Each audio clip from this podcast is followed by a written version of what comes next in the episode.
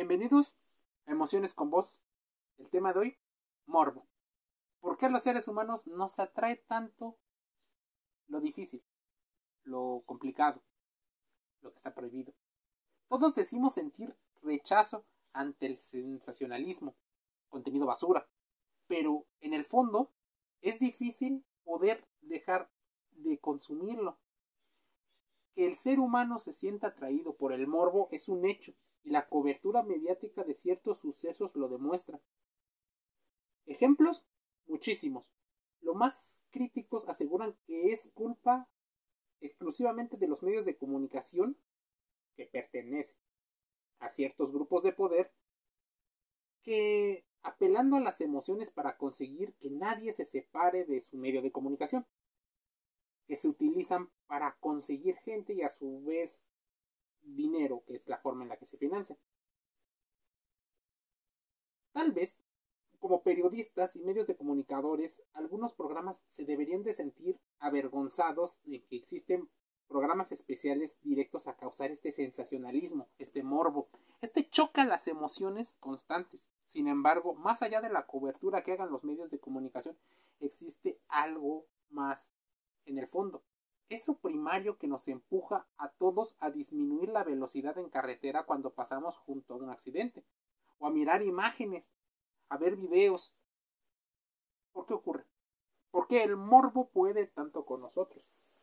¿Qué tiene el morbo que nos atrae? Todos decimos sentir rechazo, pero se consume. ¿A qué le llamamos morbo y por qué nos engancha? Te voy a dar una definición, porque existen muchísimas. Sergio García Soriano, psicólogo sanitario, explica que el morbo es en realidad algo que podría ser visto como un comportamiento malsano. Es cuando ya se pasó de la línea. La clave para que nos atraiga es su capacidad para dejarnos impactados de manera inmediata y sin razonar de alguna manera. En palabras de Sergio García, dice que lo que ocurre es que nos dejamos o nos quedamos deshechos y hace que miremos de una manera urgente y dejemos de lado las otras cuestiones, centrándote en esto. Es escabroso, claro está. Existe una cuota de llamar peligrosamente la atención. Un aspecto a tener en cuenta es el hecho de la muerte. Lo que nos une a todos es que somos mortales y lo sabemos.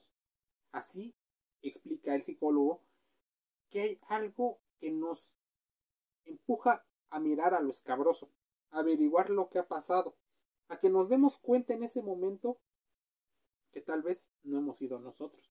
Es decir, la muerte atrae porque sabemos que algún día vamos a morir, que somos mortales. Otro aspecto que explicaría la atracción que nos produce lo morboso es los sucesos. Ese tabú en nuestra sociedad.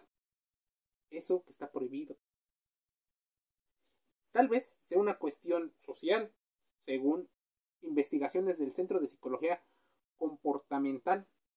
Va más allá de las explicaciones de por qué nos atrae. Es importante reconocer la información ¿Qué es lo que nos hace reaccionar. ¿Qué pasaría? ¿Me la guardo o la comento? ¿La confrontamos o simplemente la damos por más? Se explica que el morbo es un fenómeno interesante, por ejemplo, el de la pertenencia a un grupo. Los que hablamos de este tipo de situaciones, hemos llegado a concluir que el morbo es sumamente peligroso, pero también tiene algo de sobredimensionado. Pues para muchas personas es algo morboso, lo que para otras no. ¿Por qué a la gente les gusta tanto? Porque somos unos morbosos. O algunas personas suelen ser más morbosas. Existe una sensación que se activa entre el miedo y el placer. Existe una química en la contemplación en la emisión de ciertas acciones, por ejemplo, la violencia o situaciones explícitas de manera repetitiva. Si te pusieras a pensar por qué, encontraríamos tantas formas de ver la misma realidad. ¿Por qué somos tan morbosos?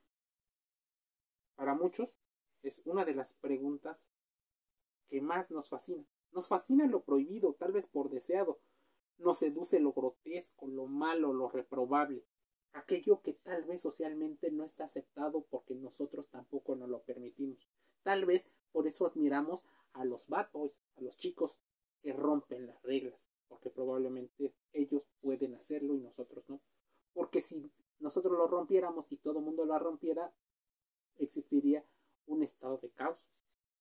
Solo así podemos explicar las audiencias de tantas series y secciones de crónica negra, notas rojas, de programas de explícito morbo. También puede que sea por eso que a veces nos atrapan imágenes en las que previamente se advirtió que podrían herir gravemente la sensibilidad y el pensamiento de las personas. Tal vez incluso los podcasts de emociones con voz deban de tener esta leyenda. Podría herir gravemente la sensibilidad de aquello que lo escucha. Porque algunas personas podrían escuchar más acerca de sus emociones, tal vez como parte de una estrategia de marketing. Pero lo que sí es cierto es que existe una misteriosa fuerza que nos seduce a lo prohibido, a ver las miserias ajenas, el dolor. Y es que tenemos tal vez un lado oscuro, ese lado animal. Podemos estar tranquilos, no mucho, pero muchas personas nos dejamos guiar por los impulsos, por los instintos y las pasiones, porque son mucho más cortas de decidir que las otras características. ¿Podemos escapar acaso del morbo y del sensacionalismo? Sí, pero no es fácil. Lo cierto es que se activan pasiones muy primarias en la base de nuestra propia naturaleza humana. Por eso nos cuesta tanto huir de su influjo. Existen bajezas humanas que tienen mucho de transgresión, la crítica, el humor o la liberación. Son vivencias muy potentes, contrastantes con nuestra rutina. Tal vez eso explica por qué el morbo puede tanto. Saber que los otros generan placer, tal vez nos genera curiosidad. Y esa dosis de curiosidad alimenta también el morbo. El morbo también nos seduce de otras maneras, algunas detestables, como por ejemplo ver que el otro sufre. ¿Por qué el interés por los otros está inscrito en los genes? ¿En la sociedad? en la educación, todavía existen muchas discusiones acerca de cómo se originó. Muchas personas intentan reprimir algunas situaciones a favor de la privacidad y el respeto a la intimidad, otras personas lo exhiben. Pero el morbo también se nutre de un enigma de atracción del ser humano por el miedo, lo peligroso, lo desagradable, lo malvado, según lo indican las investigaciones de Sigmund Freud estamos entre una pulsión potente entre el placer y el dolor. Algunos especialistas en el área química mencionan que es la adrenalina y la dopamina causantes de este tipo de características y que por eso entre más impactante y doloroso puede ser, más molesto, más engancha, porque libera esto una sensación de placer de que no te está pasando a ti.